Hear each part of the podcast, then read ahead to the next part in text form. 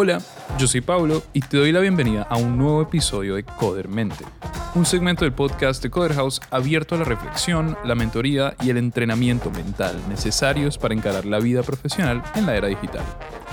En el episodio de hoy, ¿cómo recibir feedback?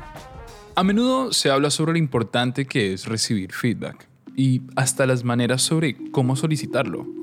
A veces no nos resulta muy claro cómo pedirlo y hasta quizás no nos animemos a hacerlo. Supongamos que le pediste feedback a tu equipo de trabajo, a tu manager, a el líder de área y luego te das cuenta de que perdiste el entusiasmo con el que lo solicitaste en un principio porque no te gustó el feedback que recibiste. Pero, ¿de verdad no te gustó o simplemente no supiste recibirlo? Estas son cinco técnicas para recibir feedback crítico. La primera, no te apures en reaccionar. Sobran casos de personas dentro de empresas y organizaciones que, ni bien reciben feedback, han reaccionado de las maneras más inesperadas. Miradas enojadas y sostenidas en silencio, golpes al escritorio, llanto y llanto y más llanto. Es de esperarse. Según el psicólogo William Swan, cuando recibimos feedback negativo, nuestra noción de nuestra imagen propia entra en una tormenta de caos, porque sentimos que nuestra existencia misma está siendo amenazada. Y para afrontar esa situación hay dos mecanismos, dos técnicas que pueden servirnos. La primera es una reevaluación cognitiva. Con esto me refiero a evaluar cómo es que recibimos feedback, tratar de reubicarlo a nivel emocional, etiquetarlo en nuestra mente. La segunda técnica es equilibrar la balanza. Cuando sintamos que uno de los aspectos sobre nosotros se ve amenazado, recordemos otras características que ayuden a poner un poco en contexto nuestra manera de ser. ¿Qué quiero decir? Que cuando recibo feedback negativo quizás me pese. Y para eso estaría buenísimo poder equilibrar la balanza con las características positivas sobre mi manera de ser. Número 2. Consigue más fuentes. Para bien o para mal, las personas no me ven como me veo yo. Y eso a veces hace más difícil que sepamos si lo que nos están ofreciendo como feedback es en realidad feedback o solo es un punto de vista aleatorio, su opinión. No podemos actuar sobre el feedback hasta que realmente lo entendamos. Una técnica para esto es tratar de conseguir cuántas fuentes de feedback sean posibles y tratar de que sean sinceras, digo. Lo importante es que te digan la más pura verdad.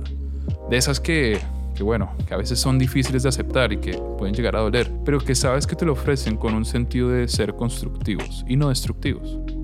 Número 3. Encuentra el momento perfecto.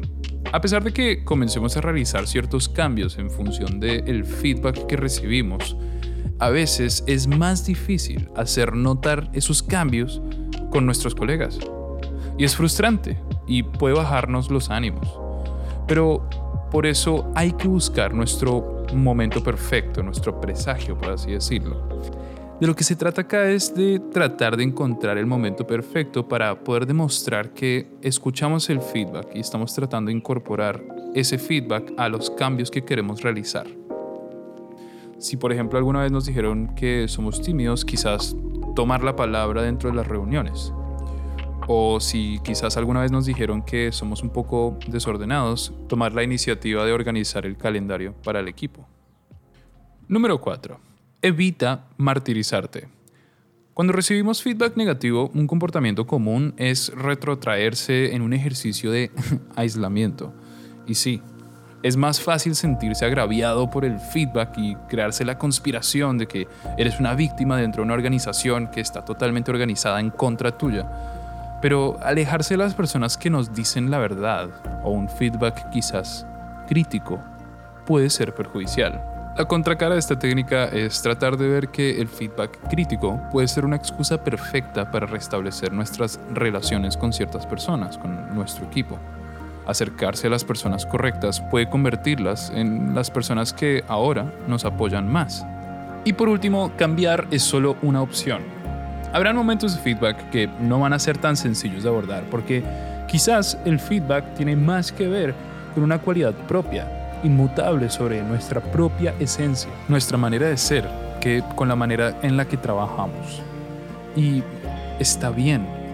Hay veces que el cambio no es la única opción. En todo caso, lo que puedes hacer es ser consciente que ciertas cualidades a veces hacen que los vínculos del trabajo sean más difíciles para tus colegas. Averígualo. Pídele sinceridad y transparencia a tu equipo y evalúa el feedback en función de tu propio análisis sobre ti. Recapitulemos. El feedback a veces es un arma de doble filo. Por más de que resulte positivo solicitarlo, hay veces que se hace más difícil escucharlo. Hoy hablamos de tan solo 5 técnicas a las que podemos recurrir cuando recibimos feedback. No te apures en reaccionar. Consigue más fuentes de feedback. Encuentra el momento perfecto. Evita martirizarte. Y por último, recuerda que cambiar es tan solo una opción. Y como digo siempre, los atajos no existen.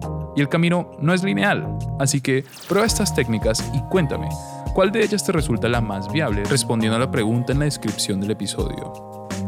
Eso fue un nuevo episodio de Codermente. Gracias por tomarte el tiempo de escucharlo y recuerda seguirnos en nuestras redes sociales. Yo soy Pablo y te espero en el siguiente episodio del podcast de Coder House.